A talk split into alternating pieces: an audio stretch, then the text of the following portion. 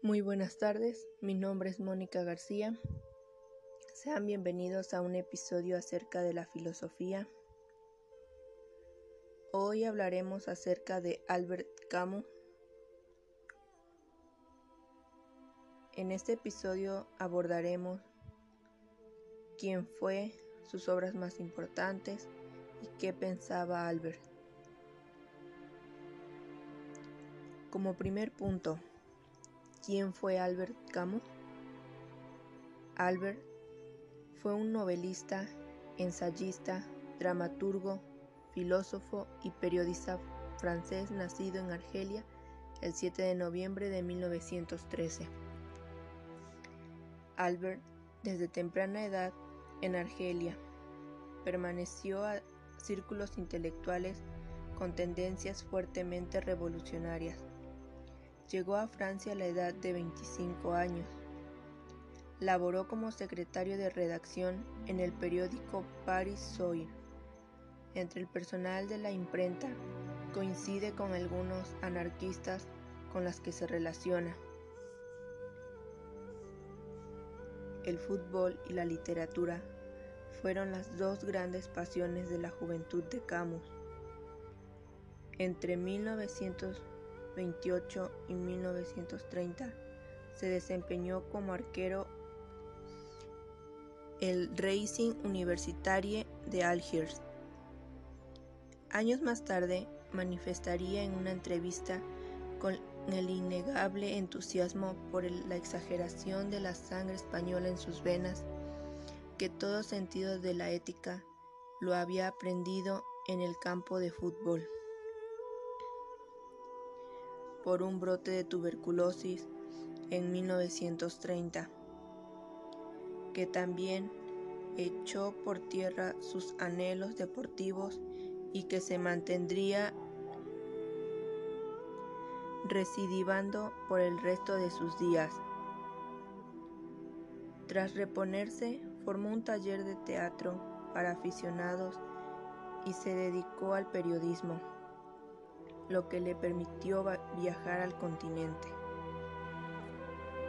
Más que un filósofo y literato, inclusive que un intelectual, es un hombre de su época, un humanista al estilo francés, comparable a Rousseau y a Voltaire, y sin embargo mucho más cercano a los afectos por haber protagonizado como hombre los conflictos desgarradores de su tiempo, incluyendo su toma de posición de incuestionable condena respecto a las revelaciones sobre los crímenes del estalinismo y, y su profética visión del asunto de la independencia argelina. Albert Camus, uno de los espíritus más sensibles que ha conocido la filosofía moderna, y como tal, irreductible a categorías o corrientes de pensamientos que terminan manifestando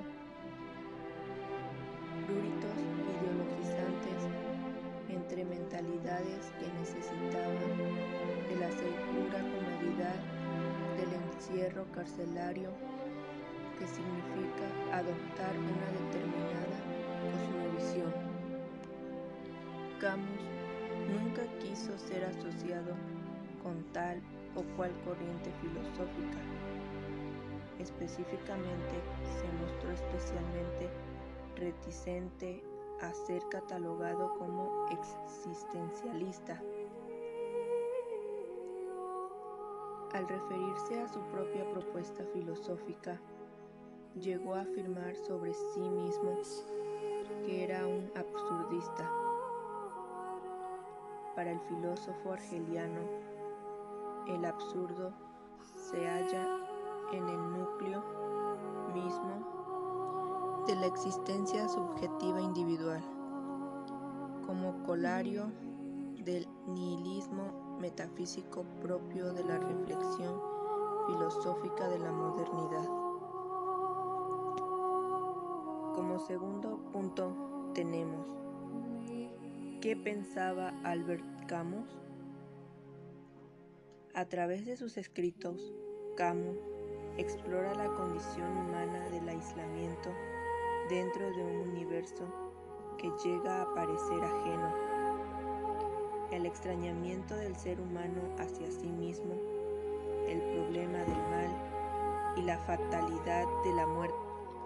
Se considera que su pensamiento representa la desilusión de los intelectuales en la época de la posguerra.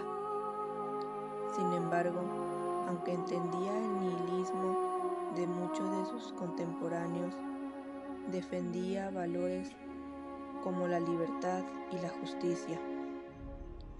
En sus últimos trabajos esbozó un humanismo liberal que rechazaba los aspectos dogmáticos del cristianismo y el marxismo.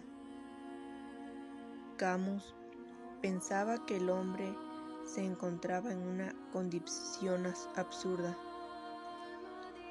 Camus En una entrevista dijo, no creo en Dios, es verdad, y sin embargo, no soy ateo.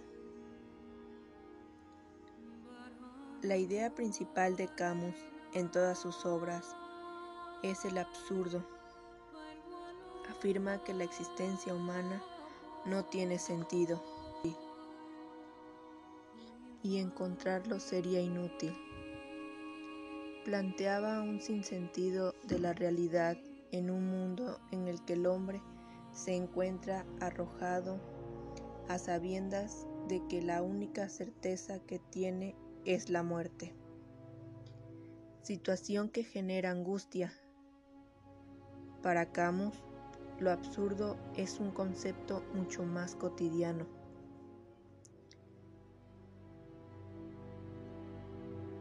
La sensación de lo absurdo está a la vuelta de cualquier esquina y puede sentirla cualquier hombre. Como tal, en su desnudez, en su luz sin brillo, es inasible. Por último, tenemos cuáles fueron las obras más importantes de Albert Camus. Sus obras más importantes fueron El extranjero, 1942, La peste, 1947.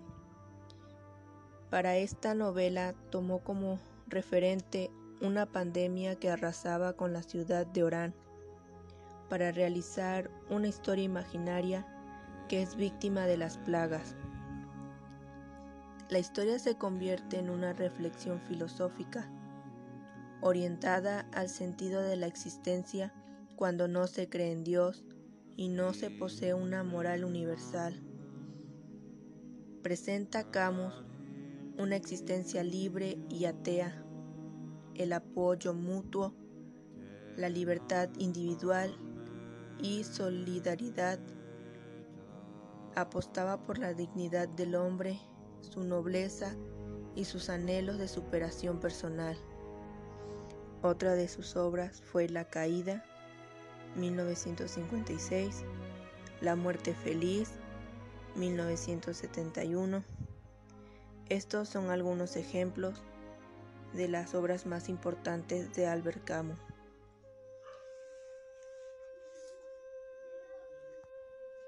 A continuación, para finalizar, les presento un fragmento de una colección de ensayos denominado El verano de 1953 de Albert Camus. En medio del odio descubrí que había dentro de mí un amor invencible. En medio de las lágrimas descubrí que había dentro de mí una sonrisa invencible. En medio del caos descubrí que había dentro de mí una calma invencible. Me di cuenta, a pesar de todo eso, en medio del invierno descubrí que había dentro de mí un verano invencible.